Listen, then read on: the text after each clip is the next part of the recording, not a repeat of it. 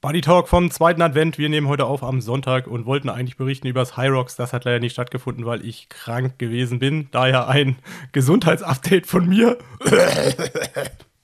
Ihr merkt, äh, es sitzt noch tief.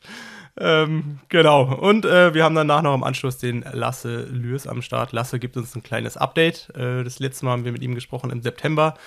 Und wir begleiten ihn ja bekanntlich auf dem Weg nach Rio. Deswegen ist es Stand heute mal Zeit von ihm. Also, ja. ich weiß, also, ich weiß, also ich weiß nicht, von welchen Olympischen Spielen du sprichst, Nils, aber die sind auf jeden Fall nicht in Rio, die sind in Paris. auf dem Weg nach Rio, sagt er. ja, okay, es ist so, man nimmt das so, wie man es gerne. Also ich, ich sehe ja, mich gerade auf dem Weg nach Rio. Sonntag, die Kaipis sind schon kaltgestellt. Die Kaipis sind schon kaltgestellt äh, an der Coco Cabana nächstes Jahr, Simon und ich. Ähm, vielleicht gibt es ja auch noch ein cooles Radrennen. Ähm, genau, also ja, Lasse berichtet auf seinem Weg zu Olympia, ähm, wo auch immer das nächste Jahr stattfinden wird. Und ansonsten gibt es noch ein paar Renn-Highlights, äh, Rennrückblicke von Simon. Und das war es eigentlich schon soweit. Und natürlich nee, haben, wir haben, die haben wir noch einen Präsenter. Ja, und bevor ich zum Presenter komme, Nils, wir haben die 50. Folge. Also, das ist nicht die 50. Folge, sondern es gab schon ein paar mehr Folgen, aber das ist die 50. Folge, die eine Nummer hat, weil diese Special-Folgen und so haben ja immer keine Nummer. Das heißt, wir haben 50. Geburtstag, ist ein Runder. Das Geil. ist Grund, Grund zum Feiern. Grund zum Feiern, ja. Herzlich, herzlichen, herzlichen Glückwunsch, Nils. Alles Gute. Alles Gute. Das letzte Mal, als wir feiern wollten, war Volkstrauertag. Was Oder? war da? Ja, hier in Nürnberg. Ach so, ja, da war ich ja nicht mit. Ah, stimmt. Wo ich feiern wollte. So, und jetzt ab zu unserem Presenter. Und der ist wie immer das 808 Project aus dem Allgäu. Das, ja, ich sag's nur zu gern, das kunterbunte Zirkuszelt des Ausdauersports. Das 808 Project hat wirklich alles unter einem Dach, was wir Ausdauersportliebhabende so lieb haben.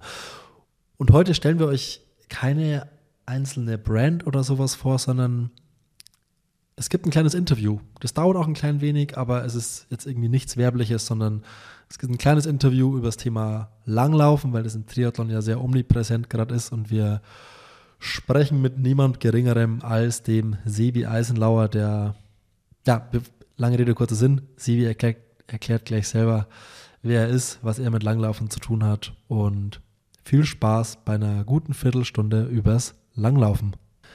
Sebi, aufmerksame Sonntags-Wintersport, Sportschau, Zuschauerinnen und Zuschauer kennen vielleicht noch den Namen Eisenlauer. Und ich würde sagen, du hast mit Langlaufen hier und da mal was äh, zu tun gehabt. Und du hast das vielleicht schon zwei, dreimal gemacht. Wie ist, was hast du mit Langlaufen zu tun? Ja, würde ich, würde ich sogar auf drei, viermal hochgehen. Ähm, ich war zehn Jahre ungefähr Mitglied der deutschen Nationalmannschaft im Skilanglauf, war bei Weltmeisterschaften, Olympischen Spielen am Start äh, und hatte ja das große Glück und die Ehre, dass ich mein Hobby als Beruf ausüben durfte. Habe dann 2021 nach der WM in Oberstdorf meine, meine aktive Langlaufkarriere beendet.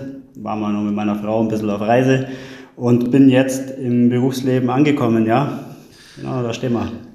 Und um direkt zum Langlaufen zurückzukommen, der Bogen vom Triathlon zum Langlaufen ist eigentlich kleiner, als man denkt. Wenn man sich mal anschaut, wer jetzt gerade im Moment auch, jetzt wo draußen irgendwie ganz viel Schnee liegt, alles die ganze Zeit am Langlaufen ist, ob es eine Laura Philipp ist, die gerade in St. Moritz, glaube ich, in der Höhe ist und extrem viel am Langlaufen ist, ein Fred Funk, ein Andi Dreiz, eine Daniela Bleimel, gut, eine Lisa Norden in Schweden sowieso.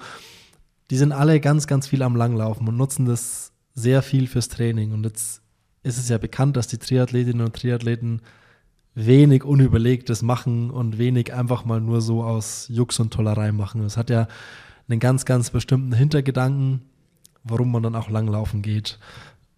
Wie kannst du als, ich sag mal, als ehemaliger Langlaufprofi, wie kriegst du den Bogen vom Triathlon zum Langlaufen irgendwie erklärt? Ja, ich denke, wenn man sich auch unsere, unsere Saisonvorbereitung anschaut, was wir da so im, im Langlauf als Trainingsmittel nutzen, wir sitzen auf dem Fahrrad, wir laufen extrem viel, ähm, wir nutzen das Kajak oder teilweise auch gibt es genügend Athleten, die auch das Schwimmen nutzen als äh, Ergänzungstraining für die Oberkörpermuskulatur. Ähm, und dass dann auf der anderen Seite die Triathleten auch den Langlaufsport nutzen, um sich vorzubereiten. Ähm, es sind beides Kraftausdauersportarten mit einer mit ähnlichen Bewegungsmustern, mit ähnlichen Muskelkontraktionszeiten auch. Und von dem her ist eigentlich nur naheliegend, dass was für die eine Seite für uns Langläufer funktioniert, wenn wir laufen und, und, äh, und Fahrrad fahren, dass dann andersrum für die Triathleten das auch natürlich eine sehr gute und willkommene Abwechslung ist, ähm, im Winter mal die Langlaufski anzuschnallen und eben nicht nur ähm, irgendwo im Sommer hinterher zu reisen oder auf Laufband und Rolle dem guten einheitlichen Bewegungsmuster treu zu bleiben, sondern dass da mal ein bisschen Abwechslung reinkommt und man ja, die schöne Natur einfach mal mit einer anderen Bewegung genießen kann. Also man kann quasi sagen, man deckt mit dem Langlaufen so von allem so ein bisschen ab. So ein bisschen was fürs Schwimmen, so ein bisschen was fürs Laufen und irgendwie auch fürs Radfahren. Also es wäre quasi auch so ein ganz gutes, ganz Jahres Hybrid-Training, wenn es im Sommer, gut mit Skirollern geht das ja auch, aber weiß ich jetzt nicht, ob das so viel Spaß macht. Das macht Spaß, aber das würde ich jetzt äh, dem Einsteiger nicht unbedingt empfehlen, weil. wenn ich, mir in, wenn, ich in, wenn ich in Livigno immer sehe, wie die, wie die da mit den Skirollern ah, so mit Kurven und bergab, das sieht irgendwie so halb spaßig aus, ich weiß ja nicht. Ja, man fällt auf jeden Fall, man fällt deutlich sanfter im Winter, von dem her würde ich auch immer empfehlen, im Winter anzufangen und äh, sich im Sommer dann wird ja auch langweilig. Man, man, muss nicht das ganze, das ganze Jahr über laufen und Fahrrad fahren und man muss nicht das ganze Jahr über äh, langlaufen oder dann auf Skiroller der Bewegung da irgendwie treu bleiben, sondern das ist ja das Schöne, dass man, dass es Sportarten sind, die eine sehr, sehr nahe äh, Ergänzung in der jeweils anderen Jahreszeit haben. Also ich fand, das war immer extrem dankbar, als ich als Langläufer so viele äh, verschiedene Sportarten als, als Training nutzen kann und dass ich eben nicht nur wie der ganz klassische Läufer, der einfach irgendwie 300 Tage im Jahr zum Laufen gehen muss, weil einfach das so spezifisch dann irgendwie ist, sondern als Ganzkörpersportart einfach eine hohe Varianz da an Sportarten irgendwie im Portfolio sind, die man ausüben kann und alles irgendwie dem, dem Ziel folgt. Das ist schon cool. Kurze Zwischenfrage, die mir jetzt gerade noch kam. Wie verletzungsanfällig ist Langlaufen? Also, was ist so die häufigste Langlaufverletzung. Man hatte am Laufen wie so Schienbeinkante, Patellasehne. Ähm, wie verletzungsanfällig ist Langlaufen? Oder was gibt es da so? Das ist ein extrem gesunder Sport. Also durch das, dass ja, das ist keine Kontaktsportart, keine. Aber trotz des, dass, der, dass das mit dem Schnee ja oft sehr. Hm, aber die, das ist so fleck, also jetzt im Vergleich zum, zum Alpinen, da sind die, die Pisten viel eisiger, klar, die Geschwindigkeiten sind höher und der größte Punkt aber, die, wenn du so fixiert in der Bindung drin bist, das wird ja das, ist das Kritische bei den Skifahrern, warum die Knie da immer drunter leiden, weil die einfach in ihre Bindung reingeschweißt sind quasi. Und im Langlauf ist ja alles flexibel, relativ dünn. Also ist immer die, die größte Schwachstelle ist das Material und nicht der Mensch. Ähm, deswegen passiert beim Langlaufen selber eigentlich, gibt's, also es gibt keine typische Langlaufverletzung oder sowas, ähm, auch nicht so eine typische Langlaufüberlastung. Genau, auch nicht, nee, weil der über, über den Schnee ist einfach immer der, der Kontakt, wenn ich jetzt die Stöcke in Schnee hämmer und der Schnee so ein bisschen nachgibt, dann habe ich nie diese ganz, den ganz harten Kontakt wie beim Laufen auf Asphalt, wo einfach immer wieder diese harte, der harte Kontakt da ist. Den gibt es beim Langlaufen da auch nicht. Also es ist eine Sportart, die man bis ins hohe Alter mit äh, auf einem sehr, sehr, sehr hohen Level machen kann, ohne dass man irgendwelche Probleme hinterher hat. Also es ist schon da eine dankbare Sportart, um Leistungssport zu machen.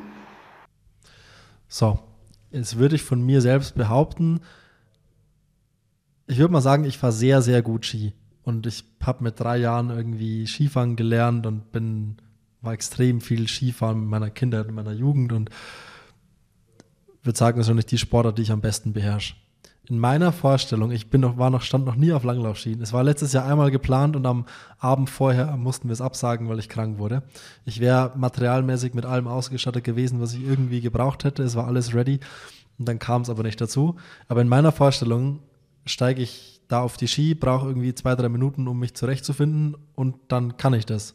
Und kann da in meiner Vorstellung einfach loslaufen. Liege ich damit richtig? Also ich, ich traue es eigentlich jedem, der ein bisschen Körpergefühl hat und auch so, so einen Kontakt zu Ski hat, zu, dass er sich da einigermaßen drauf hält, aber sich drauf halten und jetzt mal irgendwie 100 Meter vom Fleck kommen.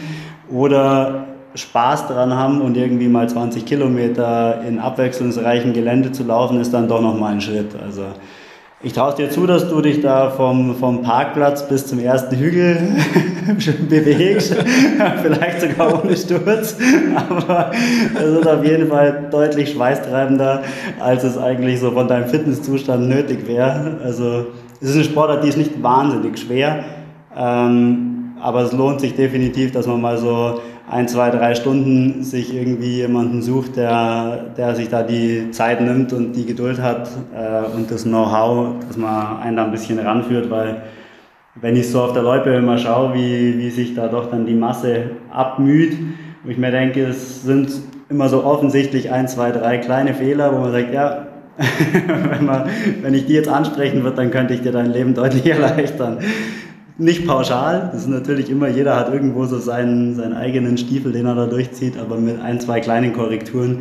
Ähm, und dann wird es halt einfacher, dann macht es Spaß. Also, weil sonst ist es ist eine technische Sportart und wahrscheinlich vergleichbar als von, wenn man Triathlon hernimmt, am ehesten mit dem Schwimmen, wo auch einfach mit Technik äh, man sich vieles erleichtern kann, was jetzt beim Laufen und beim Radfahren vielleicht nicht ganz den höchsten Stellenwert hat, würde ich jetzt mal so so mal ein ganz kurzes äh, How-To für alle, die jetzt irgendwie zuhören, aber noch gar keine Vorstellung haben, wie gehe ich das Thema Langlaufen an? Wo kriege ich mal so leihweise Material her? Gibt es da viele Verleihsachen oder wie, wie komme ich mal zum Langlaufen?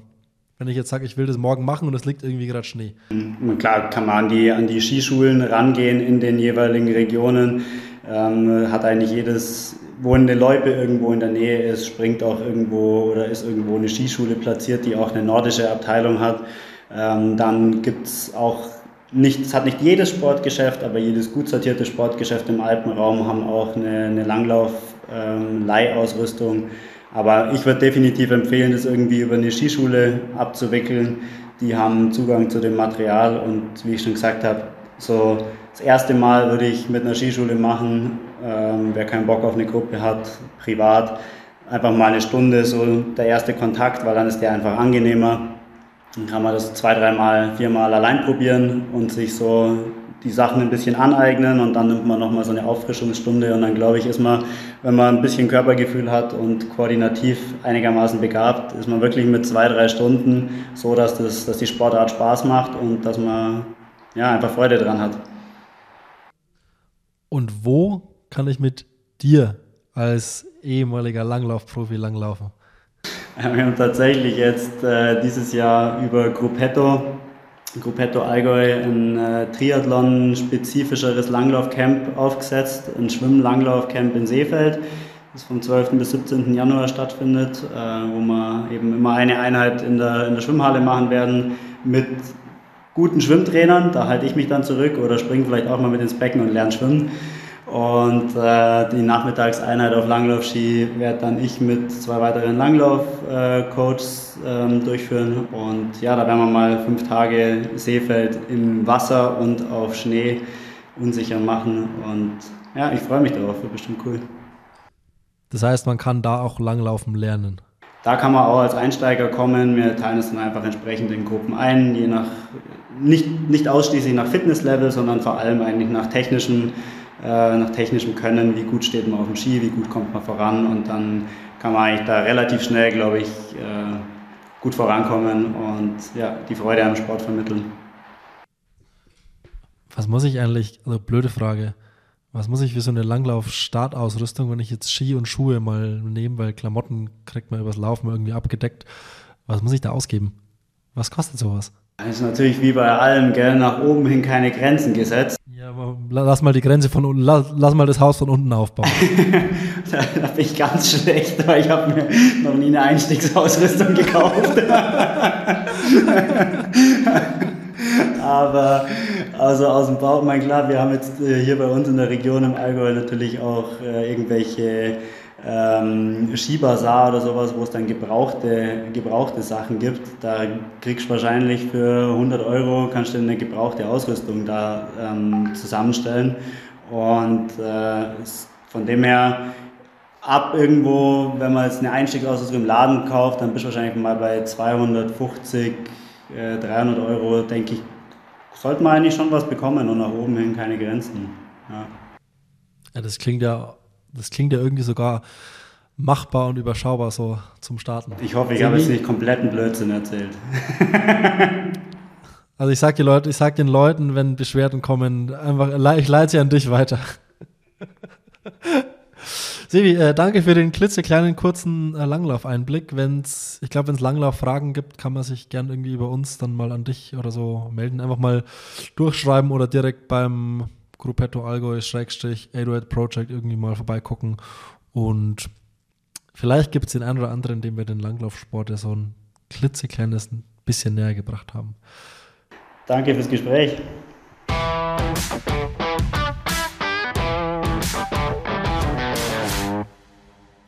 Ja, schalt mal, schalt mal, schalt mal auf Starten, dann schießen wir los. Dann schieß mal los, Simon. Bist du schon dann schießen wir los. geladen und äh, abschussbereit? Ich bin geladen und abschussbereit. Äh, ich, bin, ich bin bereit, Nils. Was geht ab? Nilsi. Ach, eigentlich hätten wir gestern einen lustigen Tag oder ich hätte einen lustigen Tag in Frankfurt haben sollen. Du hättest eher wahrscheinlich einen leidenden Tag in Frankfurt gehabt. Und da hätte ich mich sehr drauf gefreut. Ja, was war los, Nils? Ja, leidende Tage hatte ich genug die Woche, also daran hat es nicht gelegen. Ähm, nee, es ist so, wie es ist. Es, ich meine, letzte Woche habe ich die Selfish Night auch abgesagt. Äh, kinderkrank und ich, da habe ich noch gedacht, es betrifft mich nicht. Und dann, äh, ja, hat sich nachher herausgestellt, das war auf jeden Fall die richtige Entscheidung. Weil keine 24 Stunden später bin ich auch aufgewacht mit ähm, Whoop-Score 1%, alles rot. Äh, mit einer Ruheherzfrequenz, die will man nicht haben. Ähm, ja, ich würde mal sagen, äh, war auch ein gutes Fieber mit dabei. Ähm, ja, und damit hat quasi High Rocks äh, äh, ja, nicht stattgefunden und es war auch, die ganze Reise war früher beendet, wie ich mir das natürlich erwünscht hätte. Aber was soll man machen? Also ich lag halt ähm, zwei Tage so richtig ähm, so richtig hinüber irgendwo rum. Und dann ist es so peu à peu besser gegangen, aber ähm, selbst heute, und das ist jetzt, also wir sind jetzt quasi gerade am Sonntag, also gestern wäre Hyros gewesen, heute ist Sonntag, ähm, selbst eine Woche nach Anfang der Krankheit ähm, fühle ich mich immer noch nicht so, als ob ich äh, Sport machen kann. Ähm, und dementsprechend war das halt einfach die logische Konsequenz, auch wenn es natürlich genervt hat, weil ich meine, man plant ja alles, ich habe schon Zugtickets gebucht. Äh, es war eigentlich alles geplant. Äh, ich habe ja dann doch auch die ein oder andere Stunde da reingesteckt in der Vorbereitung. Ähm, ja, von daher war es ärgerlich. Ich habe mich auch auf viele gefreut. Ähm, hatte schon so halbe Verabredung in Frankfurt, aber ja, irgendwie Gesundheit geht ja dann vor und dann hilft dir alles nichts und ich glaube, ich hätte da gestern keinen Spaß gehabt ich hätte es mir auch gar nicht vorstellen können. Also ich glaube, ich hätte mich da auch total verloren gefühlt, wenn ich da an der Startlinie gestanden hätte. Und ähm, wie gesagt, da geht Gesundheit einfach vor. Ich war nicht annähernd bei 100 Prozent, sondern irgendwas bei 50, 60 Prozent am Ende. Ähm, und das ist halt einfach zu wenig, um sich über eine Stunde hochintensiv zu belasten. Ja, ich fand es wirklich sehr, sehr schade, weil ich habe mich echt sehr drauf gefreut dich da so richtig leiden zu sehen. Und äh, ich habe hier gute Laune neben dran. Also ich habe mich wirklich, ich habe mich so drauf gefreut. Und ich hatte auch schon so einige Ideen, was ich dann da irgendwie so ein bisschen foto-videomäßig vielleicht anstellen könnte. Deswegen, ich fand es echt sau, sau schade.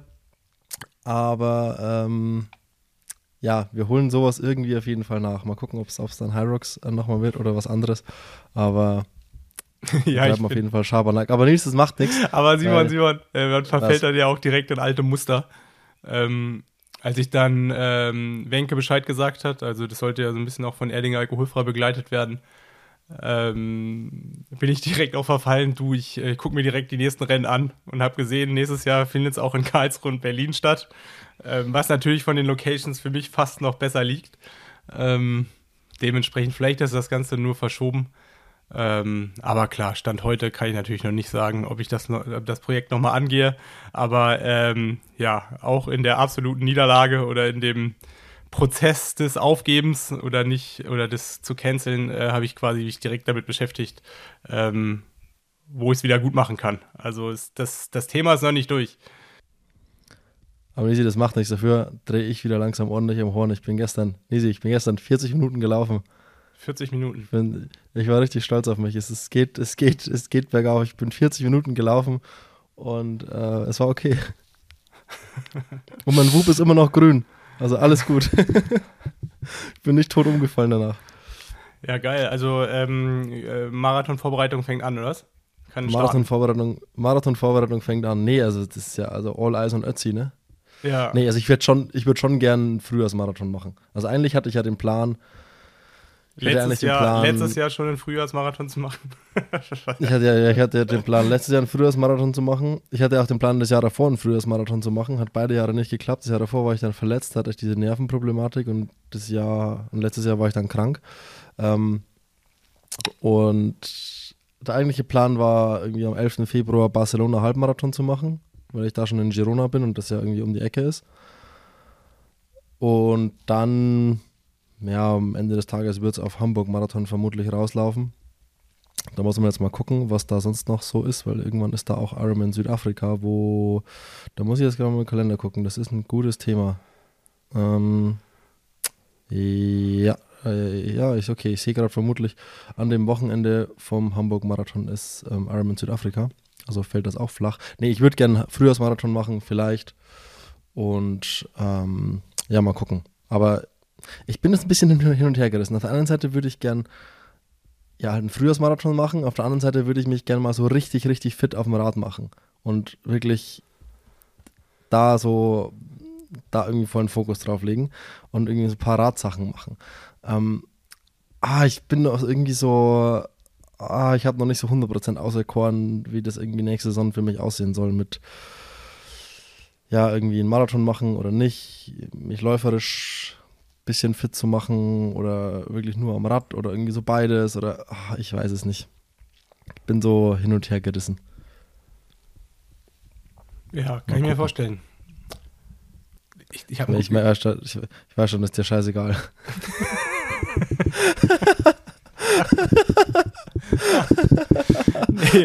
Simon, du bist schon die richtigen, du bist komm, schon die richtigen komm, Schlüsse gezogen. Ich kann dich natürlich jetzt in eine, eine Ecke drin, äh, drängen. Da würde ich halt sagen, okay, der Ötzi ist ja auch äh, schon quasi um die Ecke. Ähm, da habe ich natürlich auch ein Interesse daran, dass du ordentlich äh, Bums im Schenkel hast. Äh, dementsprechend äh, konzentriere dich bitte aufs Radfahren. Aber ähm, ich als Kumpel sage dir natürlich auch, wenn dein Herz für Marathon schlägt, dann mach das oder Halbmarathon. Ja, mal gucken. Also, das, ich glaube, also, das, das, braucht auch noch ein bisschen, bis ich das für mich auserkore.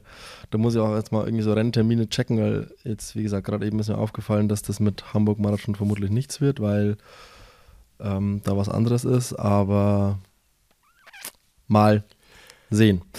Nee, ähm, es wurde so ein bisschen geraced die letzten Wochen und wir haben keinen Nachrichtenblock gemacht, weil ich mir immer dachte, ja gut, das ist ein Ergebnis, komm, lassen wir hinten runterfallen. Und jetzt hast du mich freundlicherweise darauf aufmerksam gemacht, wir könnten das doch alles mal geballt nachholen und ich habe mal die Rennergebnisse der letzten Wochen zusammengeschrieben und here we are im Triathlon Buddy Talk Nachrichtenblock. Let's go beim 73 Middle East in Bahrain hat Martin van Riel gewonnen vor Henry Schumann und Max Stapley. Heißt er nicht Henry Schumann oder Henry Schumann? Oder da fragst du wen? Ich würde ja sagen Schumann. Okay. Schumann? Schumann? Ja, Schumann hört sich cooler an. Ja. Vor Henry Schumann und Max Stapley. Bei den Frauen hat gewonnen Cat Matthews vor Amelia Watkinson und Caroline Pohle. Erfreuliche Nachrichten aus deutscher Sicht. Ein Podium für Caro. Den 73 Indian Wells in den USA hat Caspar Stornes vor Mark Dubrick und Sam Long gewonnen. Bei den Frauen Solveig Lofset vor Tamara Jewett und Jackie Hering. Ironman Western Australia. Daniel Beckegaard in einer 7 Stunden 36 hat gewonnen vor Matt Burton und Nick Thompson. Fenella Langridge hat das Frauenrennen für sich entschieden vor Lisa Norden und Lotte Wilms den Ironman Cozumel beim aller, aller, allerletzten Rennen von Sivi Kienle, der ohne Schwimmen stattfand, hat sich Leon Chevalier die Krone geholt vor Chris Leiferman und Robert Wilkowiecki. Bei den Frauen Guruze Frades vor Svenja Tös und Marlene Helene de Boer. Das war's. Also ist irgendwie dann doch nochmal das habe ich so nicht kommen sehen. Ich hatte das gar nicht am Schirm, dass da nochmal in zwei Wochen so viele Rennen irgendwie sind. Äh, hast du jemals irgendwie so ein Rennen von denen gemacht, so Western Australia oder sowas? Nee, gar Cozumel nicht. hast du mal gemacht, das weiß ich, aber. Was habe ich mal gemacht? Cozumel? Cozumel, ja. Das habe ich mal. Bahrain, Bahrain habe ich auch in dem ersten Jahr gemacht. Okay. Ähm, Wie lange gibt es das in Bahrain schon? Ist es seit es dieses Team da gibt oder? Nee, es war ja in dem ersten Jahr was ein Challenge-Rennen. Und das war in dem Jahr, wo ich rot gewonnen habe, 2015. Weil man hat auch, als man rot oder für diejenigen, die in Rot auf dem Podest standen, gab es wie so ein VIP-Ticket mit Business-Class-Flügen, Chauffeur und, äh, und ein gutes Wochenende. In meinem Fall dann mit weniger sportliche Leistung, sondern ordentlich ähm, 7 Euro Fidschi-Wasser auf die Hotelrechnung, weil der, der Scheiß hat ja, der Scheiß hat ja bezahlt. Ähm, nee, das war das erste Jahr und ich glaube dann in dem nächsten Jahr war es dann ein Ironman-Rennen. Und das war ja damals auch so ein ähm, 100.000 Dollar Rennen. Ähm, das hat Micha ja gewonnen damals. Hat auch noch ein Schwert da bekommen bei der Siegerehrung. Das war eigentlich ganz, ganz geil. Und da war auch ein krasses Konzert danach. Und das war so das erste Mal, dass die, dass die, ich sag jetzt mal, die Scheiß da das ein bisschen aufgemischt haben. Ach krass, und mittlerweile ist es ja, ich sag mal, Team Bahrain, wie heißt es? Ja, dieser Team Bahrain. Bahrain 13. Bahrain, ja, genau, dieses Team Bahrain 13 ist es ja mittlerweile Vereinsmeisterschaft von denen. Ja, die müssen wahrscheinlich auch so halb. Aber damals ja, war es wirklich so, dadurch, dass äh, 100.000 äh, Preisgeld jetzt nichts Normales war und äh, es kann, oh, ich weiß gar nicht, ob das damals sogar auch schon 20 Meter hatte. Auf jeden Fall, es war eins der ersten Rennen, wo es auch wirklich eine Coverage gab. Ähm, also die haben sich da schon richtig Mühe gegeben, inklusive weiß ich nicht, die haben da irgendwelche Palmen eingeflogen, die sie dann vergessen haben, am Renntag aufzumachen. Also waren jede Menge verpackte Palmen so an der, an der, an der Strecke. Und halt auch die komplette Wechselzone wurde damals neu asphaltiert, inklusive vergoldetes Toilettenhäuschen für, für die Hoheit. Also es war schon ähm, ein ganz schöner Aufriss. Und äh, ja, es waren halt alle Athleten in diesem Hotel untergebracht und da war halt alles, alles für Umme. Ähm, und es war eigentlich ein ganz cooler Saisonabschluss. Ähm, ja, ich bin damals, es war ja dann auch nochmal irgendwie so sechs Wochen nach Hawaii. Äh, ich habe es dann einfach nicht mehr geschafft, da genügend viel zu trainieren, aber ich meine, äh, es war sogar auch Dreizy Boys Zweiter geworden. Micha hat gewonnen. Sebi hatte einen Platten. Also es war schon, äh, war schon auch ein krasses Rennen. Von welchem Jahr sprechen wir da? 2015. Ah ja, Fünf, ist noch gar nicht, gar nicht so lang her. Ich meine 15 oder 14. 15 oder 14. Okay. Ah, nee, es, nee, es war, glaube ich, 14. Es war 14. Krass, ja, fast, spielt jetzt keine Rolle. Ist fast zehn Jahre nee, was her. was, was, was, be was bedrückt dich sonst noch so? Gibt es noch irgendwas, was du loswerden willst, was du, was nee, dir am Herzen liegt? Ich fand, also erstmal interessant, äh, die ganzen Rennergebnisse. Ähm, und ich finde auch, man ist so wahrscheinlich so nach Hawaii in diesem Winterschlafmodus angekommen. Und man kann sich mal kaum vorstellen, dass noch Rennen stattfinden und dann kommen irgendwie so Rennen, wo auch richtig krasse Leistungen gezeigt werden, aber man nimmt die überhaupt nicht so wahr wie am Anfang oder in der Mitte von der Saison. Also ich meine, guck mal, wie der Daniel Backegaard da Western Australia zerlegt hat oder äh, der Van Riel, die beiden Rennen, die der gewonnen hat. Ähm, bei den Frauen ähnlich, also Vanilla Language da jetzt in Western Australia ähm, oder jetzt Kate Matthews in, in Bahrain. Ähm, das ist schon krass, aber das nimmt man gar nicht mehr so wahr. Also ich meine, was hat Backegaard gemacht? 34 oder so? 734? Ich glaube 36. Oder 36? Oder, du, red mal du, red mal du ein bisschen weiter, ich guck. Ja, ist wahrscheinlich auch irgendwie wieder einer der, der zehn schnellsten Zeiten overall. Ähm, also das ist schon verrückt, aber man selber ist gar nicht mehr in, so in diesem Modus drin. Also plätschert das so vor sich hin und man nimmt das gar nicht mehr so richtig wahr. Ach ja, nee, es, äh, weil während ich hier gerade gucke, ich habe noch ein Rennen vergessen. Das war, also weil wir jetzt Sonntag haben, war das ja quasi heute oder gestern, heute Nacht erst und das war auf meiner Plattform, wo ich dir die Ergebnisse gucke. Nämlich Ach, drin. 73 Taupo. Carl Smith hat gewonnen, Sympathiepunkte gehen raus, richtig geil, vor Jack Moody und Kurt McDonald. Und bei den Frauen hat gewonnen Hannah Barry vor Lotte Wilms und Rebecca Clark. Ja. Kyle hat gewonnen in einer 3,44,29 und jetzt gehen wir mal zu Daniel Beckegaard rüber. Daniel hat eine boah, 7,34,23 gemacht. Ja. Ist eine 403, ist eine 403 Rad gefahren, eine 47, 40 geschwommen und 2,37 gelaufen. Ja, ich meine, der Kurs, der war schon immer schnell, äh, Logo, aber äh, Logo sind die Zeiten natürlich jetzt auch äh, immer mehr in die Richtung. Aber ist halt dann doch irgendwie krass. Und äh, ja, es plätschert so dahin, ne? Aber ähm, ja. mal noch zu was anderem. Wie hm? ist eigentlich der Fotopreis ausgegangen? Ich meine, du warst Ach, ja auch ja. nicht in, du warst ja auch nicht auf der Selfish Night. Äh, nee, ich war nicht auf, auf der Selfish Night und äh, Marcel Hilger hat äh, gewonnen mit einem Bild von Lucy Charles. Einem, also muss das zwei, also das Bild an sich, mega, mega schönes Bild. Also wirklich sauschön. Ich glaube, sie hat so Aber Grenze um in Hawaii, diese Hawaii-Grenze. So, so ein Kranz und sie ist so kurz, so kurz zum Heulen, das ist super emotional. Und super ähm, close, oder? ist relativ close, also das ist nah rangezoomt, sagen wir so. Ja. Er stand nicht close, aber es ist sehr telig fotografiert. Ähm, also sau, sau schönes Bild, aber das Bild gibt es auch von fünf oder sechs anderen Leuten. Also das Bild gibt es irgendwie, glaube ich, 30 Mal irgendwie. Das, also deswegen, ähm, dann war mir schon bewusst, dass, dass ich da äh, also gar keinen Auftrag habe mit den Sachen, die dann doch irgendwie so ein bisschen ganz anders waren, die ich da hingeschickt habe. Ähm, Wenn es dann eher was ähm, ich sag mal was, wie soll ich das sagen? Ja, was klassischeres quasi also, also gewünscht, Art, gewünscht war. Art, Art bei Simon. Nein, das meine ich gar nicht. Aber so, du weißt, was ich meine, ne?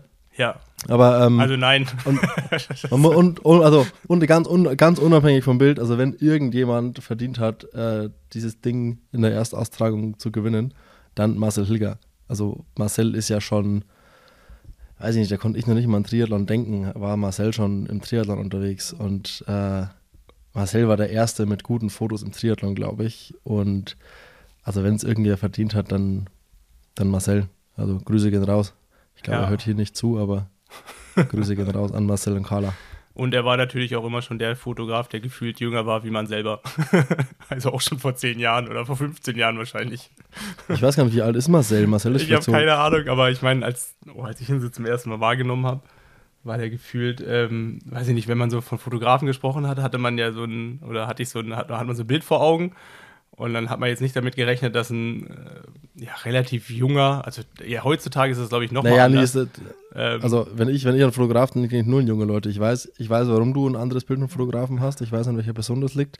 Aber ähm, ja, ich glaube, es hat sich da was getan. Aber vor, vor so zehn Jahren, da warst du überrascht, wenn da so ein Junger um die Ecke gekommen ist. Wirklich? Äh, ja, also zumindest im Triathlon. Also äh, gefühlt alle anderen Fotografen, mit denen man was zu tun hatte. Ich meine, die meisten springen ja auch immer noch rum. Die waren dann doch auch durchaus älter. Ach krass.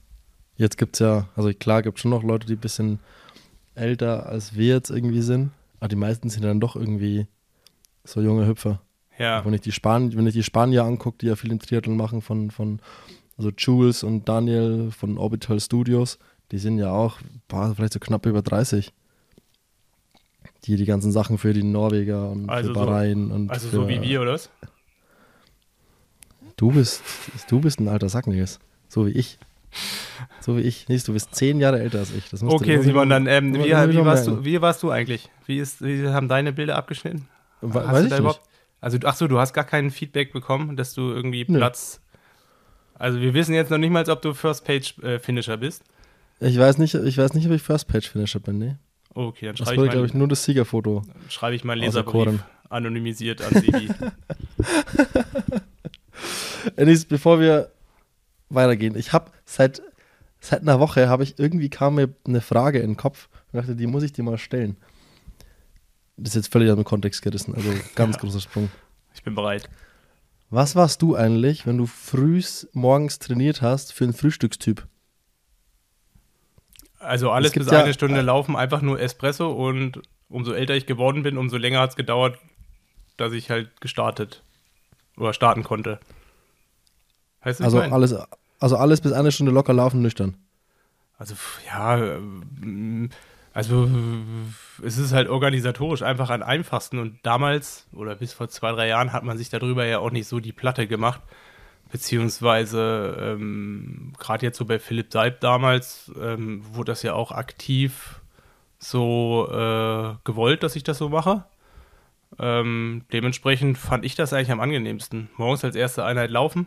Vorher haust du dir halt irgendwie einen Americano oder einen Espresso oder irgendwie Kaffee halt hinter dann hast du dann natürlich auch erstmal dein erstes Verdauungsproblem gelöst. und dann. Äh, aber, aber Kaffee, Toilette und dann laufen. Ja. Also, oder ich würde ja. mal sagen, ähm, aufstehen bis loslaufen äh, hat aber auch gut und gerne so am Ende eine Zeitspanne von einer Stunde ausgemacht. Okay, ja. Also ich, umso älter ich Son geworden bin, umso schwieriger ist es mir gefallen, wirklich aufzustehen und loszulegen. Sondern ich hatte dann doch so dieses Aufstehen, Kaffee, dann ist der zu heiß, dann Social Media ist jetzt auch nicht unbedingt etwas Förderndes dann am, am Morgen, wenn man da irgendwie so ein bisschen versackt und sich informiert. Dann habe ich es auch immer genossen. Okay, aber gehen wir, gehen, wir zur nächsten Ein gehen wir zur nächsten Einheit. Wenn du hart trainiert hast in der Früh, gibt es ja, glaube ich, so zwei Typen. Leute, die wirklich rechtzeitig weit genug im Voraus aufstehen und dann wirklich vernünftig frühstücken, mit genügend Vorlauf, das, also die das ja rückwärts planen. Flo ist zum Beispiel da so ein richtiges Vorbild. Äh, der, Plan, also, noch, der macht auch noch äh, Mobi und äh, all mögliches ja, ja. Zeug und Aktivierung so, und äh, Flo, also, der richtet also, den Energiependel aus. Der muss, muss vielleicht so sagen, für Flo, wenn wir den wenn, wenn ich mit Flo unterwegs bin, wir planen den Tag, dann denk, denkt Flo immer wirklich von, von Ende, wann er fertig sein will abends, rückwärts zurück. Und dann weiß er, wann er anfangen muss, wann er welche, wann wann er zwischen welcher Einheit irgendwie gern wie lange Pause hätte äh, und wann er abends ungefähr fertig sein will, wegen Abendessen und so. Und dann denkt er irgendwie rückwärts, ja, okay, dann müssen wir, wir müssen um, müssen wir spätestens um 8 loslaufen. Und dann steht Flo auch so auf, dass das, dass das dann passt, auch mit Frühstück und so.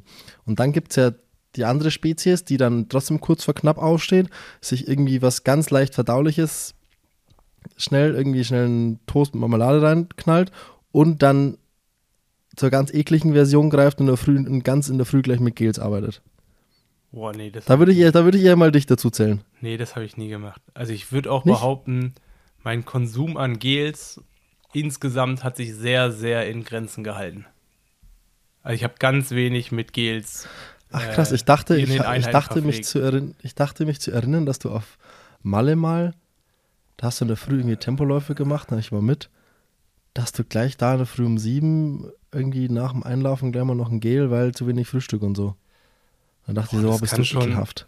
Das, hm, also, hm, ja, also ich würde es jetzt nicht hundertprozentig ausschließen wollen, aber ähm, eigentlich, nee, eigentlich äh, habe ich es dann doch eher anders gemacht. Okay. Also wer extrem aber, da ist, ist halt Fred der hat ja gefühlt dann drei Gels dabei für eine Stunde laufen. Fred, ich glaube, du hörst hier zu, gerne mal Bezug nehmen. ja, okay, der predigt das ja auch sehr öffentlichkeitswirksam. Aber ist, also, äh, okay, machen, wir machen das mal so, ein Experiment, wir versuchen, ob es funktioniert. Ich stelle jetzt die Frage an Fred und Fred, du antwortest bitte per Sprachnachricht an mich und wir bauen das in die nächste Folge ein. Fred, was bist du für ein Frühstückstyp in der Früh beim Morgenslaufen? Zum einen bei Easy Runs und bei harten Tempo-Sessions. Du hast die Frage jetzt gehört. Ähm, antworte mir per Sprachnachricht. Die Antwort gibt es in der nächsten Folge. Oh, richtig, äh, richtig mal was Neues hier. so, aber ich glaube nicht. Wollen wir wir, wir, haben hier nichts, wir haben nichts zu erzählen. Du warst krank, ich habe die Woche nichts mit Triathlon zu tun gehabt. Und in diesem Sinne. In dem Sinne würde ich sagen. Schalten wir mal. Wo schalten wir hin? Ins La Santa? Oder? Der, der ist doch auf Fuerteventura, der gute Lasse. Ja, äh, Fuerteventura ist äh, Plaitas. Plaitas. Ja. Wir schalten ins Plaitas zu unserem Freund Lasse Lürs, den wir so ein bisschen auf seinem Weg zu den Olympischen Spielen in Paris begleiten. Und wir machen heute so eine erste kleine Runde, ein kleines Update. Das ist, glaube ich, das erste Trainingslager der Saison gerade mit dem DTU-Kader. Und da schalten wir mal hin und viel Spaß damit. Ja, Lasse, was geht? Das letzte Mal haben wir uns Anfang Oktober unterhalten. Was ist seitdem passiert? Was geht ja. ab? Wo bist du? Was treibst du? Ja, krass, dass doch schon so viel Zeit vergangen ist, ne? Ähm, ja, ich bin auf Fuerteventura aktuell. Äh, Im Trainingslager mit der deutschen Nationalmannschaft. Äh, ja, wunderschön, nach wie vor wunderschöne Insel.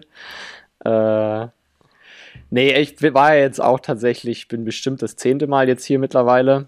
Aber äh, ja, mit Fuerte machst du halt wirklich nichts falsch. Ne? Also wir haben echt Top-Wetter. Ist recht wenig Wind aktuell. Der Pool ist angenehm warm. Kann man sich nicht beschweren hier.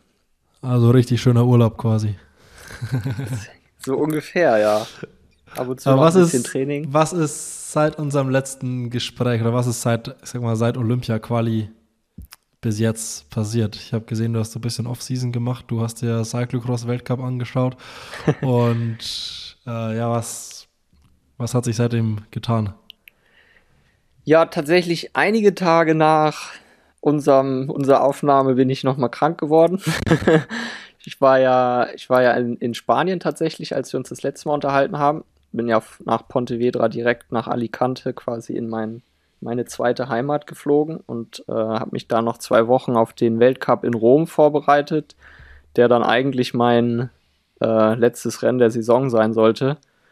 Allerdings, äh, ja, ich bin tatsächlich noch nach Rom geflogen und so nach der ersten Nacht ging es mir schon so ein bisschen schlecht.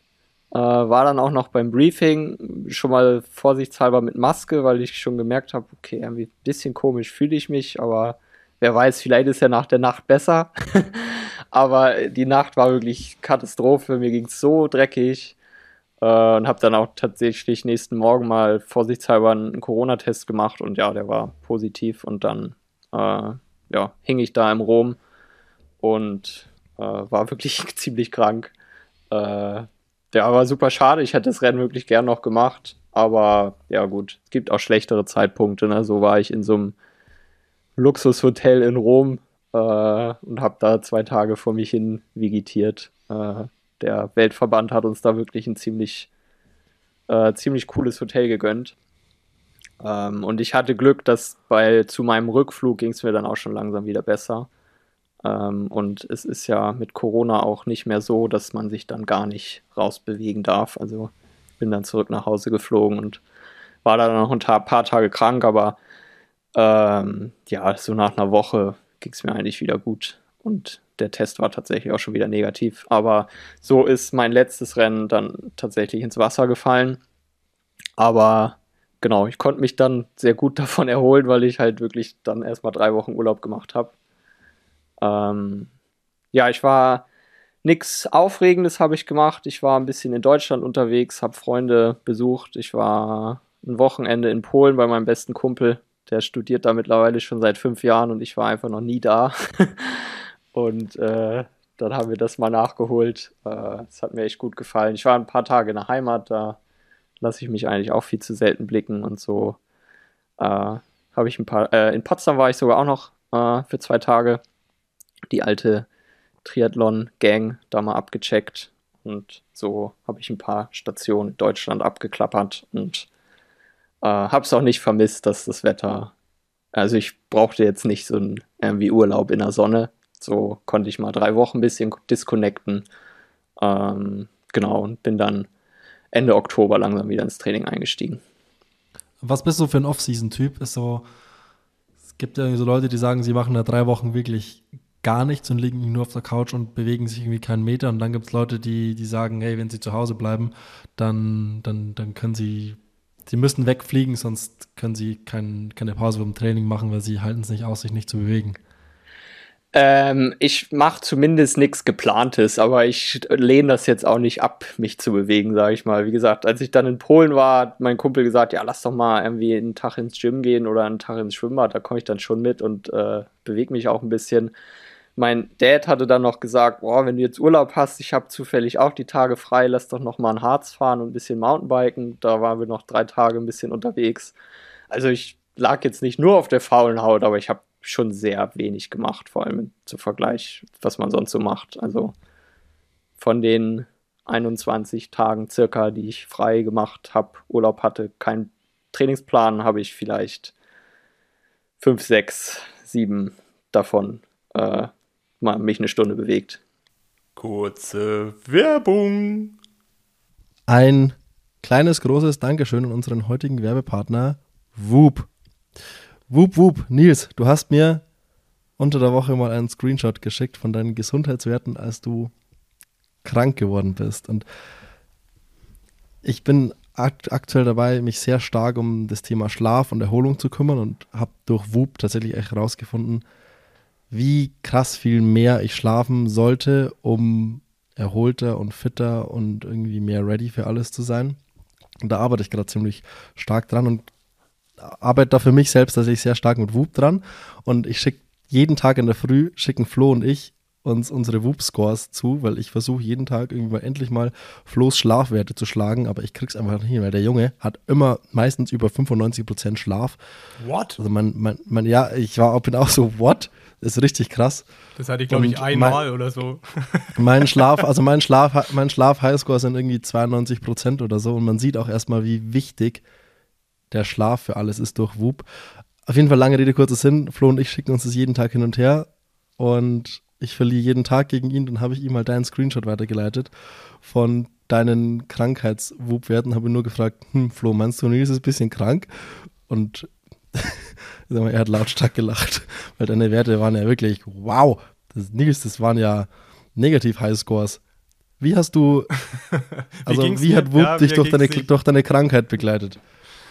Boah, wie hat Wut mich durch meine Krankheit begleitet? Also erstmal habe ich auch geschockt, weil ich glaube, Regeneration stand ziemlich genau bei 1% von 100. Also der maximal tiefste Score, den der Whoop dir quasi anzeigen kann. Ähm, und dann hat man natürlich erstmal einen Ausgangswert. Also es ist eigentlich ganz angenehm. Es gibt wie so einen Gesundheitsmonitor, der nimmt fünf verschiedene Parameter und man sieht natürlich auch, äh, in welcher Range der sich im Normalfall äh, quasi, äh, quasi sortiert. Muss ich kurz unterbrechen? G ja. Gesundheitsmonitor, für mich persönlich ganz große gute Entdeckung, weil ich fühle mich ja oft mal nicht so 100% fit und denke mir, ah, ich werde schon wieder krank und keine Ahnung was. Vor allem, die, jetzt bin ich da so ein bisschen anfällig dafür.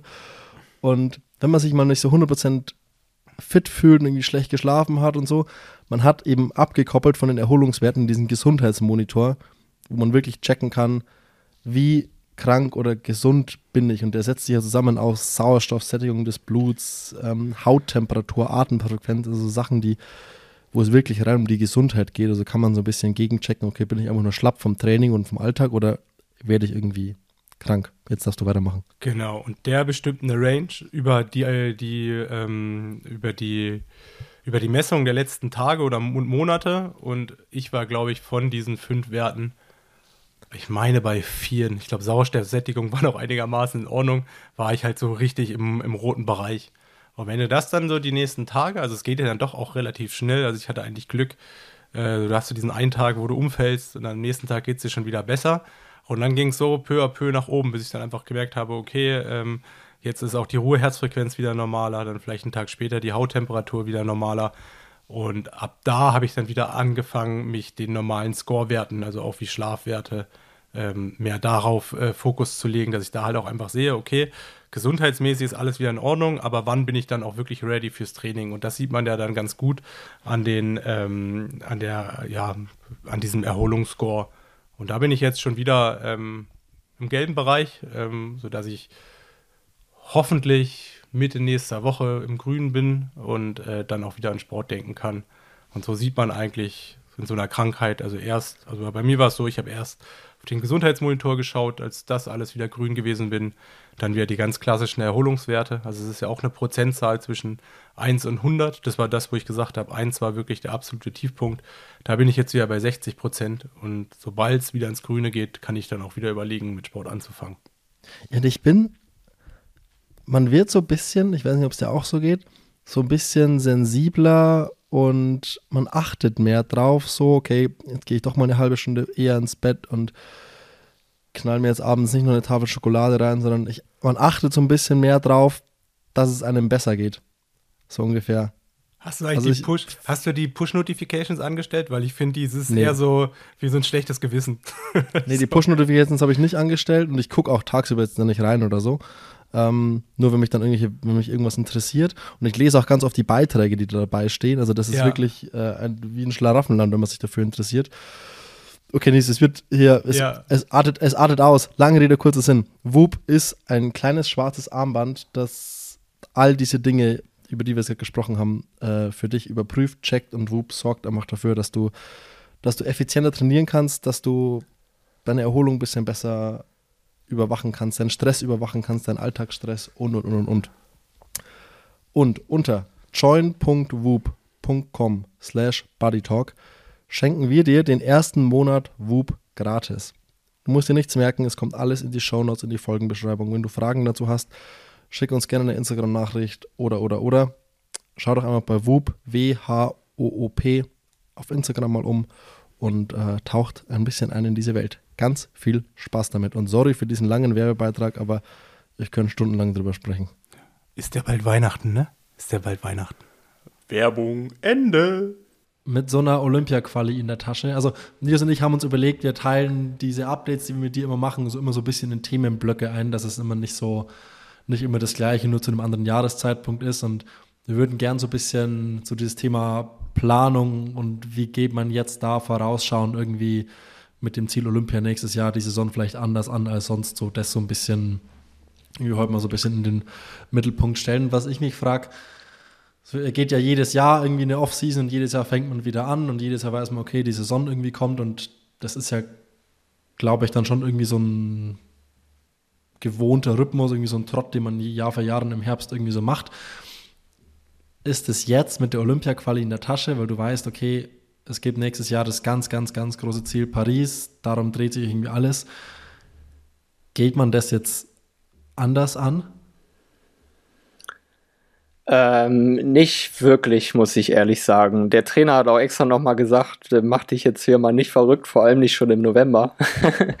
Im Moment genieße ich wirklich sehr, dass die Saison äh, diese oder ja dieses Jahr so deutlich früher zu Ende war als noch das Jahr davor. Also 2022 ähm, war das Grand Final in Abu Dhabi, äh, ich glaube Ende November. Äh, also da war ich zu dem Zeitpunkt jetzt noch quasi in der Saisonpause.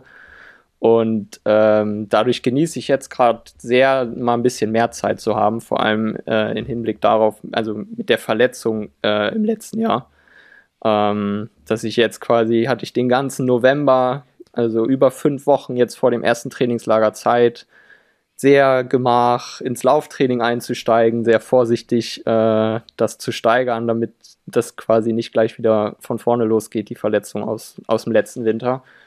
Und ähm, ja, da ist der Fokus jetzt äh, zu den Wettkämpfen nächstes Jahr tatsächlich noch gar nicht so groß. Ähm, nichtsdestotrotz ist fängt jetzt schon langsam die Planung an, sage ich mal, äh, zu gucken, was macht man nächstes Jahr, wie versucht man das anzugehen Richtung Olympia, äh, wie, wie ist da die, die richtige Vorbereitung. Die Überlegungen sind jetzt schon tatsächlich, auch im Winter schon, aber ich kann jetzt keinen besonderen Unterschied äh, feststellen zu, zu einer normalen Saisonvorbereitung, außer, äh, wie gesagt, dass ich es gerade sehr genieße, ein bisschen mehr Zeit zu haben als im letzten Jahr. Aber gab es mal diesen klassischen, ich meine, man sagt ja immer so, oder es gibt ja diesen klassischen Olympiazyklus, vier Jahre, ähm, da hätte man ja, oder dieses Jahr, oder diesmal waren es ja nur drei Jahre, dass man wirklich sagt, okay, man plant drei Jahre und jedes Jahr packt man sowas drauf, also dieses typisch progressive. Oder hat das eigentlich nie eine Rolle gespielt und du bist von Jahr zu Jahr, ich meine, klar, planen mit Olympia kann man ja auch nicht unbedingt, aber es ist ja dann doch jetzt ein besonderes Jahr. Also ich bin selber kein Fan von solch langen Plänen und ich glaube, äh, Dan und, und Christoph als meine Trainer auch nicht, weil irgendwie kommt dann ja doch so irgendwie was dazwischen meistens.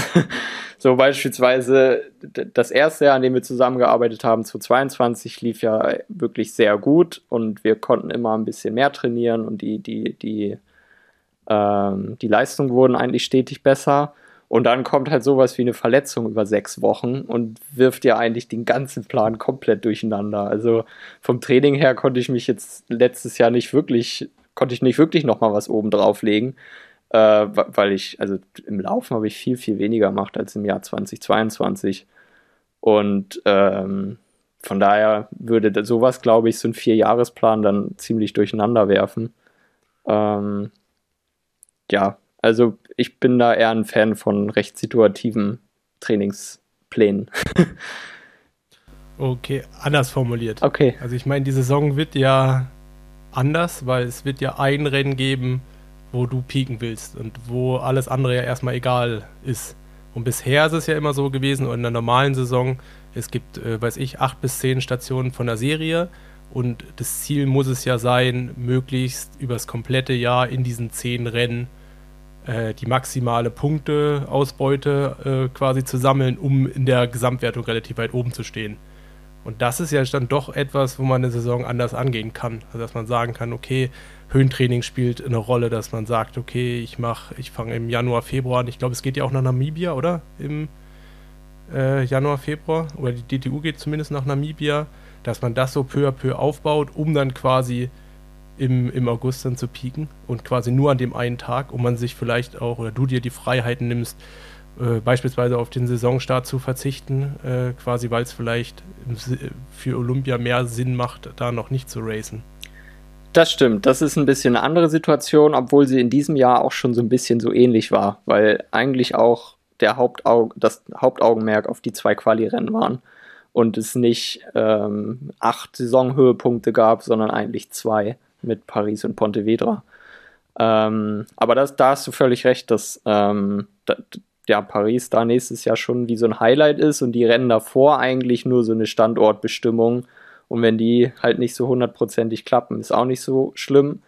Nichtsdestotrotz ist, werden die Rennen, denke ich, auch vernünftig vorbereitet, weil äh, man will ja auch gucken, so ein bisschen, wo man da steht. Und äh, je besser man da abschneidet, ist natürlich auch äh, für den Kopf besser äh, in, im Hinblick auf Paris. Aber äh, genau, du hattest angesprochen mit dem Höhentrainingslager in Namibia.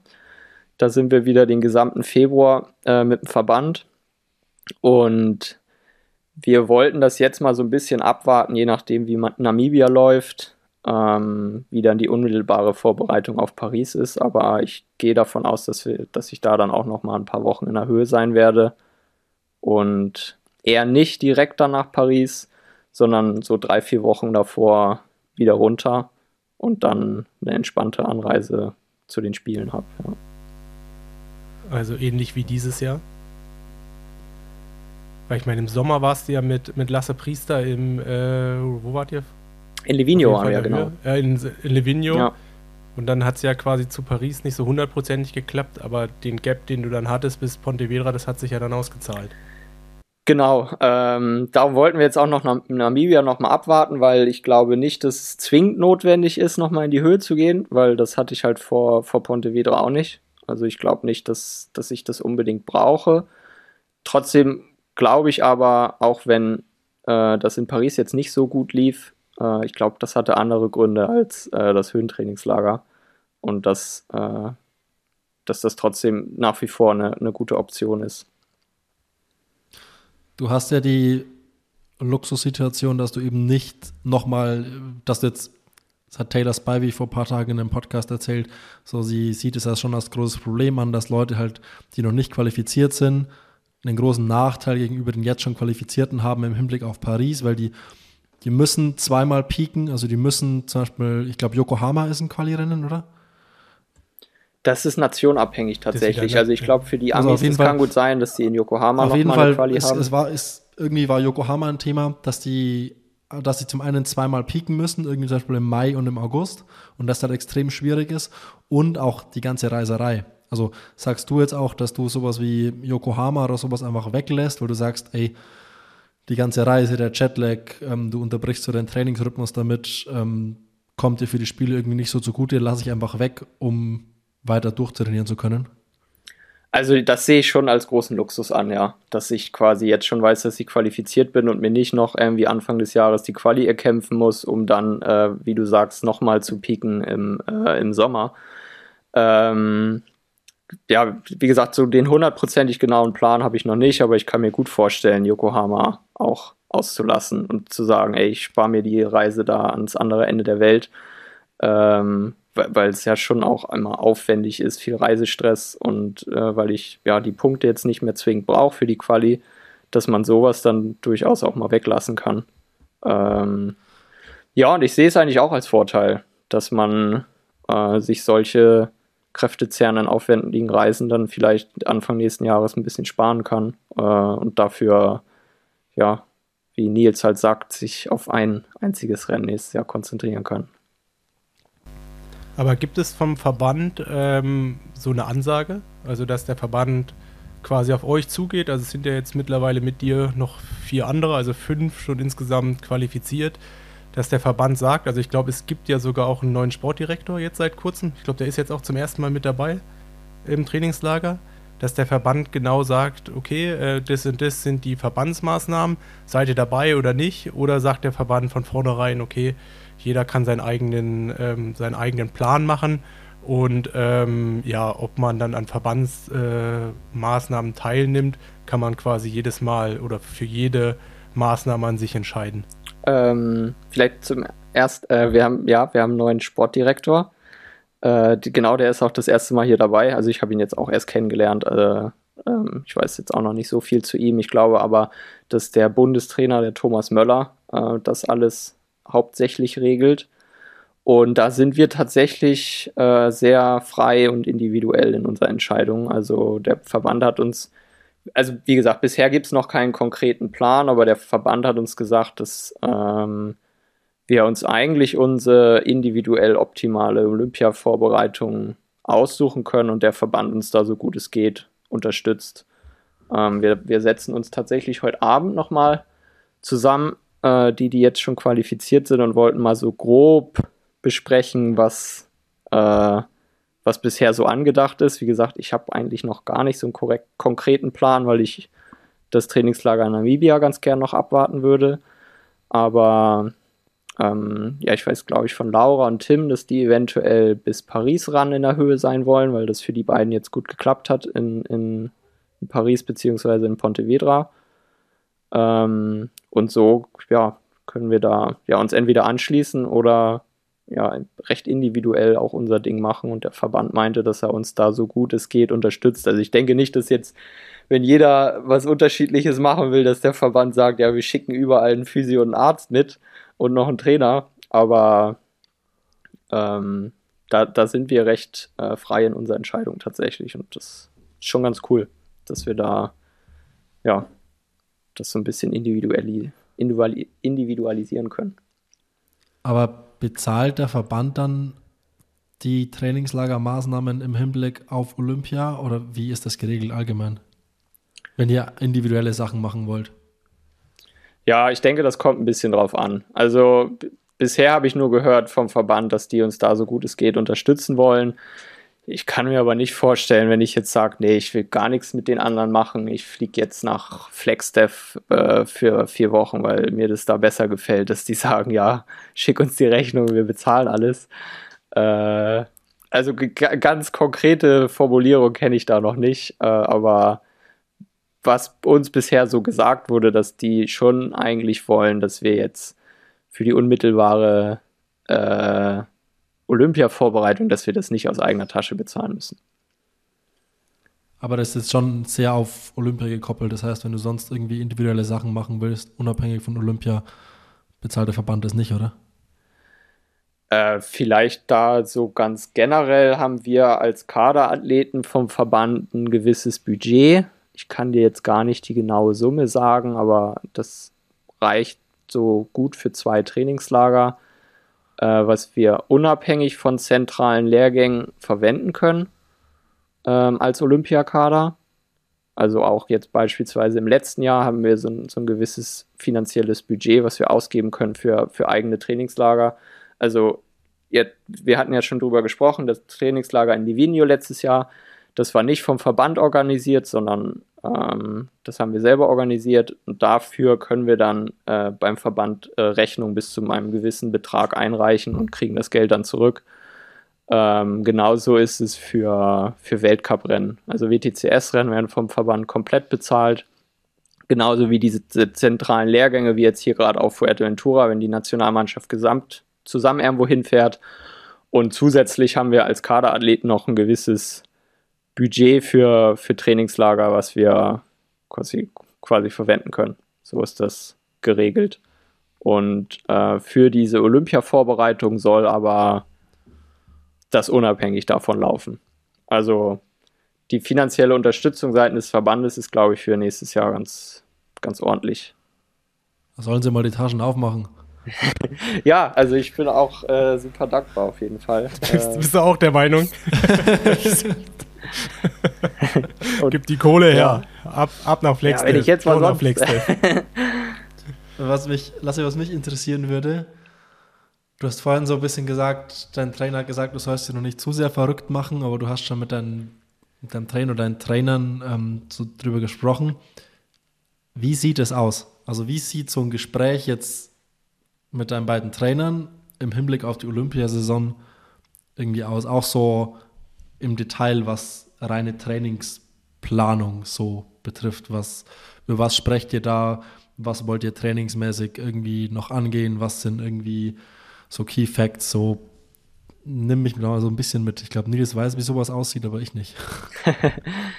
also im, im Endeffekt gucken wir auf den Kalender und äh, da habe ich dann im Vorfeld schon mal eingetragen, was steht jetzt aktuell schon so fest. Also Trainingslager wie jetzt auf Fuerte, Trainingslager in, in Namibia. Äh, die Rennen, die schon feststehen, einige, also es werden jetzt ja immer mehr, aber einige standen auch schon äh, Anfang November halt fest. Und dann gehen wir eigentlich Stück für Stück so ein bisschen den Kalender mal durch und sprechen darüber, wo, was, was könnte reinpassen, was nicht. Ähm, und was das Training angeht, war, ja, für mich stand jetzt erstmal im Vordergrund, äh, wie kriegen wir das hin, nächstes Jahr mehr zu laufen, äh, dass das stabil läuft. Und da haben wir so ein bisschen darüber gesprochen, wie wir das aufbauen und wo, ab wann wir Intensität reinbringen äh, und so weiter. Und wie gesagt, da spielt mir halt sehr entgegen, dass wir einfach dieses Jahr viel mehr Zeit haben und äh, jetzt eigentlich bis Weihnachten ja, zwei Monate, um einfach ganz gemach ins Lauftraining reinzukommen. Und ähm, was wir bei mir noch gesagt haben, dass, dass halt noch so ein Tick im Schwimmen fehlt. Das, ähm, und wir haben so ein bisschen aus der Vergangenheit gelernt, dass so, so schwimmintensivere Blöcke bei mir ganz gut anschlagen. Und dann haben wir im Kalender gesehen, okay, äh, nach Weihnachten, der Januar bis Namibia ist irgendwie so ein bisschen frei. Ähm, viele, also da könnte man dann nochmal in die Sonne fliegen und wir haben uns jetzt dafür entschieden, okay, dann bleibe ich die Zeit komplett in Bonn und wir konzentrieren uns so ein bisschen aufs Schwimmen. Auch wenn das Wetter vielleicht nicht hast super nicht grad, ist. Äh, hast du nicht gerade Sonne gesagt? hast du nicht so? Ja, ich sage ja, viele fliegen derzeit in, in, die, in, die, Sonne und wir haben uns jetzt aber tatsächlich äh, bewusst dagegen entschieden und gesagt, ja, äh, dann bleibe ich den Januar über mal in Bonn und wir und ich schwimme vielleicht mal zweimal am Tag oder ähnliches, um da vielleicht noch einen Tick im Schwimmen nach vorne zu kommen. Ähm, ja, solche Überlegungen passieren dann da in Gesprächen, aber es ist jetzt auch nicht äh, super konkret, was man da so angeht, weil ja, zum einen kann halt viel passieren und wir haben halt gesagt, ja, es wird viel von Namibia abhängen, wie das Trainingslager läuft und wie die Wettkämpfe und das Training danach vor allem läuft. Und ähm, von daher, ja, ist bis dahin so ein bisschen Aufbautraining, gucken, dass Namibia gut über die Bühne geht und dann denke ich, wird danach nochmal so ein, so ein Dreiergespräch stattfinden, um zu gucken, wie, wie dann die unmittelbare Vorbereitung Richtung Paris aussehen wird. Dieses ganz langsam äh, mit dem Laufen reinkommen, anfangen, wie sieht es aus? Also dann auch sowas mit Aquajoggen und Stepper und irgendwie so alternativen Sachen, um die Belastung nicht so hoch zu kriegen. Wie viel läufst du im Moment so an Wochenkilometern und wann fangt ihr dann mit Intensitäten an? Äh, ja, mein Lieblingsgerät, den Cross-Trainer, nutze ich aktuell recht viel. Also einmal die Woche circa, um einfach eine Laufeinheit irgendwie mal weniger zu haben schon mal. Und ich glaube, ich bin so mit 30 Kilometer mal eingestiegen. Das ging dann ganz gemächlich hoch. Ich glaube, die Woche vorm Trainingslager war ich dann so bei 50 Kilometer mit vier Einheiten die Woche. Meistens Montag, nee, Montag kein Lauf, Dienstag Lauf, Mittwoch auf dem Crosstrainer statt Lauf, Donnerstag ein Lauf, Freitag frei und Samstag, Sonntag laufen.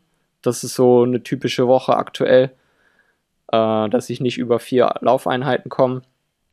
Äh, genau, und ich glaube, für nächste Woche jetzt im Trainingslager geht es schon mal so Richtung 60 Kilometer. Äh, so dass wir das vielleicht langsam mal Richtung 80, 90 wieder aufbauen. Aber ich, ich werde jetzt nie ein Athlet sein, der, äh, ja, der Richtung 120, 130 Kilometer läuft, so, so wie einige andere es auch können. Aber ich glaube auch nicht, dass das ein Nachteil ist. Aber ja, das Ziel ist schon, mal wieder ein bisschen mehr zu laufen als beispielsweise letztes Jahr. Und so ist da unsere Herangehensweise, also in kleinen Schritten von anfangs 30 auf irgendwann vielleicht Richtung 80, 90 Kilometer. Und was ein so ein Punkt im Laufen war, sind so Berganläufe, die ja so sehr beliebt sind aktuell, vor allem in der Zeit über den Winter, um so die ersten Intensitäten mal zu setzen. Und weil die habe ich halt letztes Jahr gar nicht gemacht. Ist halt gerade was Ferse betrifft, durch das Berganlaufen, wo dann doch nochmal deutlich mehr Zug hinten auf der Ferse ist.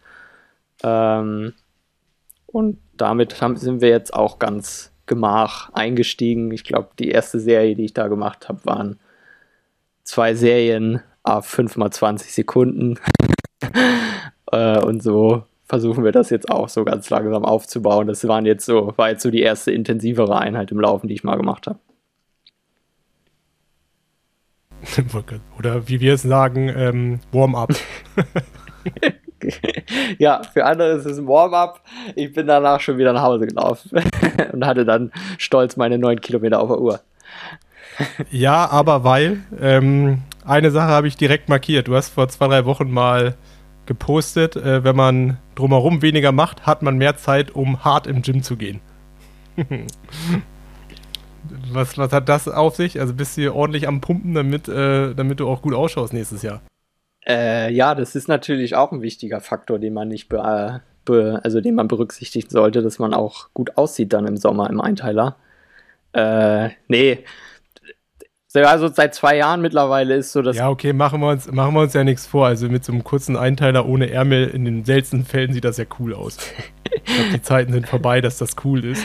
Äh, ja, sieht dann manchmal eher aus wie so ein Ringeranzug, das stimmt. Aber ja, bei uns sind ja Ärmel nach wie vor verboten. Ich glaube, sonst wird sich das auch langsam durchsetzen, aber. Ach, Ärmel, ach, Ärmel sind verboten? Ich dachte, das ist einfach nur noch so ein Ding bei euch, dass es halt so ist. Ich kann dir auch nicht den Grund sagen, aber die sind äh, ist verboten, ja. Ich weiß nicht, ob das dann wegen den Tattoos oder so, aber ich meine, die habt ihr ja auch dann einfach am Unterarm. Ja, okay. Iron Man ist ja oder nee, ihr habt ja noch die, die, die, die, spielt dann auch, die äh, Papiernummer. genau. äh, ja, aber ich könnte mir schon auch durchaus vorstellen, also ich meine, ihr schwimmt ja relativ viel ohne Neoprenanzug, dass, dass das auch nicht so geil ist, weil mit so einem äh, Anzug zu schwimmen, ohne da noch einen Speedsuit drüber, ich glaube, da macht es schon auch Vorteile, einen Anzug zu haben ohne Ärmel. Also so aus Performance-Gründen. Weil die Dinger sitzen natürlich auch viel enger, wie äh, jetzt einer mit Sleeves. Ja. Ja, das kann ich tatsächlich nicht beurteilen, aber ich glaube auch, dass das scheiße ist zum Schwimmen. Das äh, kann gut sein. Äh, ja, und ich meine, es geht ja auch nicht um die Coolness beim Triathlon. Ne? Naja, ist schon wichtig. Ist schon, schon nicht ganz unwichtig. Nein, Quatsch. Äh, Wie, ja, aber tatsächlich seit, seit zwei Jahren ist so ein bisschen Krafttraining bei mir wieder so in Fokus gekommen. Und äh, ich arbeite da halt in Bonn mit einem Krafttrainer zusammen und äh, glaube auch, dass ich sehr von dem Training profitiere. Ich bin jetzt auch kein Typ, der, der so sofort Muskeln aufbaut. Also der, ich glaube, der Hypertrophie-Effekt ist bei mir nicht sehr groß, aber ich habe schon das Gefühl, dass ich doch kräftiger dadurch werde und dass mir auch äh, beim, beim, beim Schwimmen vor allem und auch beim Radfahren und beim Laufen hilft. Und ja, jetzt wo einfach Schwimmradfahren, Laufen recht grundlagenorientiert passiert, ist halt schon so ein bisschen die Zeit, wo man auch im Kraftraum mal ein bisschen mehr Gas geben kann. Äh, ist zumindest die Einstellung von meinem Krafttrainer. Und äh, ja, darum ja, findet man mich aktuell ein bisschen länger im, im Kraftraum an den Ruhetagen. Simon, das ist übrigens der nächste heiße Scheiß. Jeder hat gerade aktuell einen eigenen Krafttrainer, der nichts anderes außer Krafttraining mit einem macht. Also wenn du so siehst, so vor drei, vier Jahren hat das immer noch der normale Trainer mitgemacht.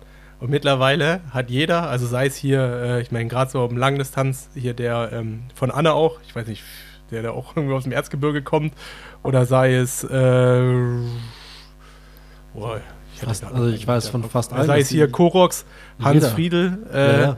weißt du, so, dass jeder nochmal so ein äh, spezielles Ding da draus macht oder halt auch das Red Bull Headquarter, wo ja äh, der ein oder andere Red Bull-Athlet auch zum Trainieren hingeht. Also es ist schon so, äh, das krasse Ding mittlerweile geht schon gar nicht mehr ohne. Ja, ich, ich meine, ich bin ja auch dafür bekannt, immer voll im Trend zu liegen. Äh, und ja, Logo. Äh, von daher, ja, bei mir ist es tatsächlich auch noch mein Physio gleichzeitig. Ja, oder du bist jetzt, guck mal, wenn du jetzt erst angefangen hast, dann bist du ja schon fast zwei Jahre too late, ne? Ja, ich sag ja, das läuft schon zwei Jahre so. Äh, Ach so. Ja, ja. Und äh, bei mir ist es tatsächlich auch noch mein Physio und ich finde die Kombi so schon sehr cool. Also äh, dadurch sehen wir uns einfach so schon zweimal die Woche. Ähm, und äh, viele Übungen, muss man ja sagen, im Krafttraining sind auch einfach Präventionsübungen. Und wenn er einfach genau weiß, äh, wo, wo bei mir die Schwachstellen und so sind, äh, ja, finde ich es eine sehr coole Kombi. Und äh, ja, es gibt ja auch viele Triathleten, die, die wollen mit Krafttraining nicht groß was zu tun haben. Äh, und ja, andere, wie du sagst, da wird es immer spezifischer und mittlerweile mit eigenem Trainer. So, ich habe noch eine Frage.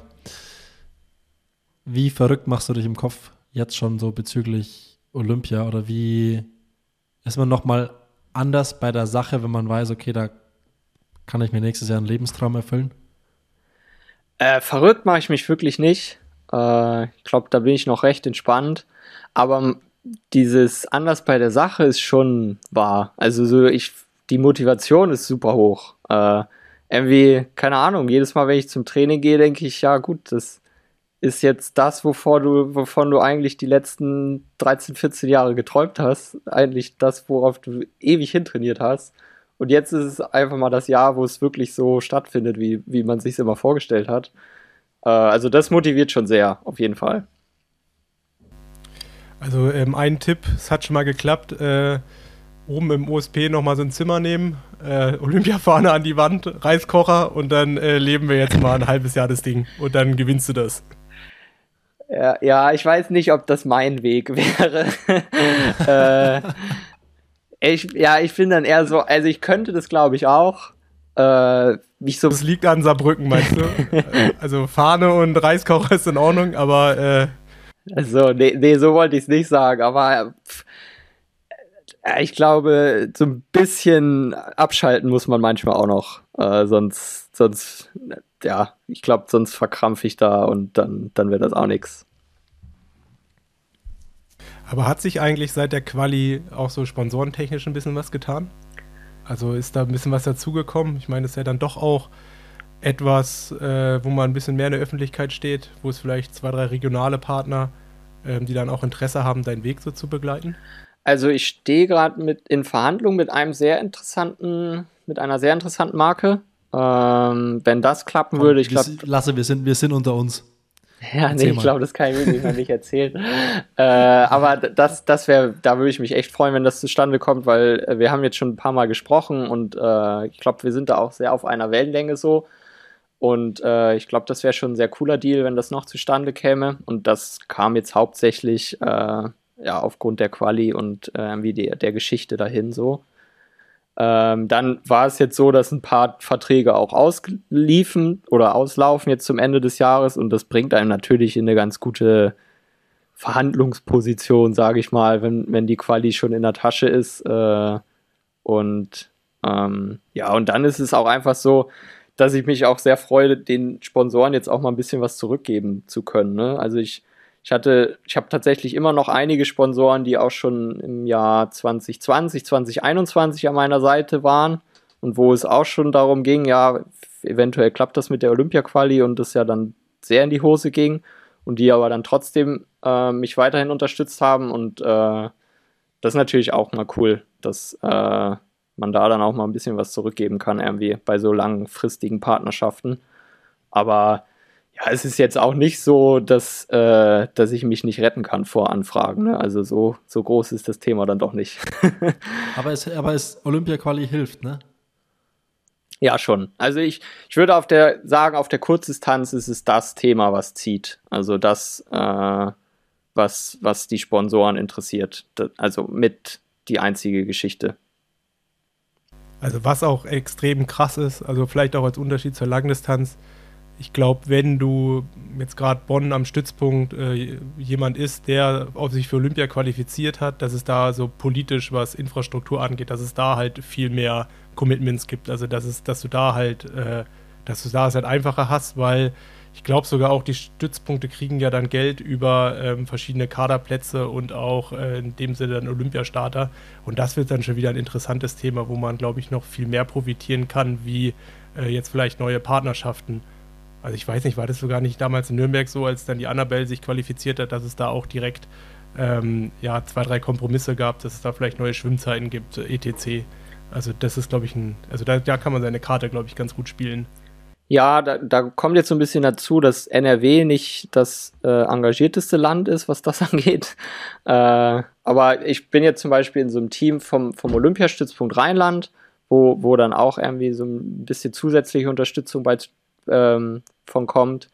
Ich weiß, dass es im Saarland beispielsweise so ein Team Olympia gibt, wo, wo ziemlich gut Geld fließt, wo auch Trainingspartner mit ins Trainingslager genommen werden dürfen und solche Geschichten. Ich glaube, Baden-Württemberg ist da auch gar nicht so schlecht aufgestellt. Äh, ja, wie gesagt, im NRW gibt es sowas leider nicht, aber du hast schon recht. Äh, Olympia äh, ja, ist dann einfach ein Thema, was politisch einfach noch ein bisschen größer ist, weil, weil auch einfach der DOSB dann nochmal größer hintersteht. Aber machst du Sponsorenverhandlungen und so noch, also machst du es selbst oder hast du einen Manager? Nee, ich habe einen Manager tatsächlich. Ja. Okay. Äh, ja, ich, ich finde es schwierig. Also, ich, ich glaube, es ist eine spannende Geschichte, aber für sich selbst zu verhandeln, äh, ist, ist glaube ich, nicht einfach. Äh, ja, es gibt einen, also ich glaube, wir hatten es irgendwie vor kurzem mal, ich glaube, ich weiß gar nicht wem. Es gibt einen Grund, dass es Manager gibt und. Genau. Ja, ich habe euren Podcast hat, tatsächlich gehört hier mit. Äh, hatten wir das? Im, ah, das hatten wir. Ah, stimmt, das hatten wir im Podcast mit Sie, mit mit äh, Sockensieg. Ja, genau, Sockensieg. Ja, ah, den habe ich mir genau, auch reingezogen ich und ich fand den auch sehr interessant. Äh, aber ja. Ich wusste gar nicht, ob, wir das, ob das irgendwie mit irgendwem privat war oder hier hier im Podcast, aber es gibt irgendwie ja dann einen guten Grund, warum es Manager gibt, weil ja, hat schon seine Daseinsberechtigung. Ja, mit Sicherheit. Und ja, es ist auch irgendwo nicht, viel Zeit. so ne? gesagt haben. Ähm, ich finde, es ist auch, wenn du einen Sponsor findest und es verhandelt wird, du willst ja auch nicht als Sportler, dass irgendwas Finanzielles in der Beziehung zu deinem Sponsor ja. steht. Weißt du, das sollen dann andere machen und man alles andere kann man ja mit dem Sponsor abklären, ähm, also die ganzen organisatorischen Schritte, wie man was macht. Aber sobald ja Geld ins Spiel kommt, dann möglichst außen vor lassen, schreibt man zweimal die Rechnung und dann ist das Thema irgendwie aus der Welt und steht dann nicht mehr zwischen einem. Und alles andere kann man ja selber machen. Ich finde, das ist das Einzige, wo ein Manager auf jeden Fall extrem viel Sinn macht. Nee, so sehe ich das auch genauso. Äh, ich finde immer eine persönliche Beziehung so zu dem Sponsor cool, irgendwie, dass es mehr eine Partnerschaft ist als ein Sponsoring. Aber ja, sobald es um, um Geldverhandlungen und solche Geschichten geht, äh, ich bin froh, wenn ich den Vertrag kriege vom Manager, ich unterschreibe den und dann kann ja alles andere über mich laufen. Aber äh, ja, selbst für sich über, über Beträge verhandeln ist immer ein bisschen schwierig, finde ich.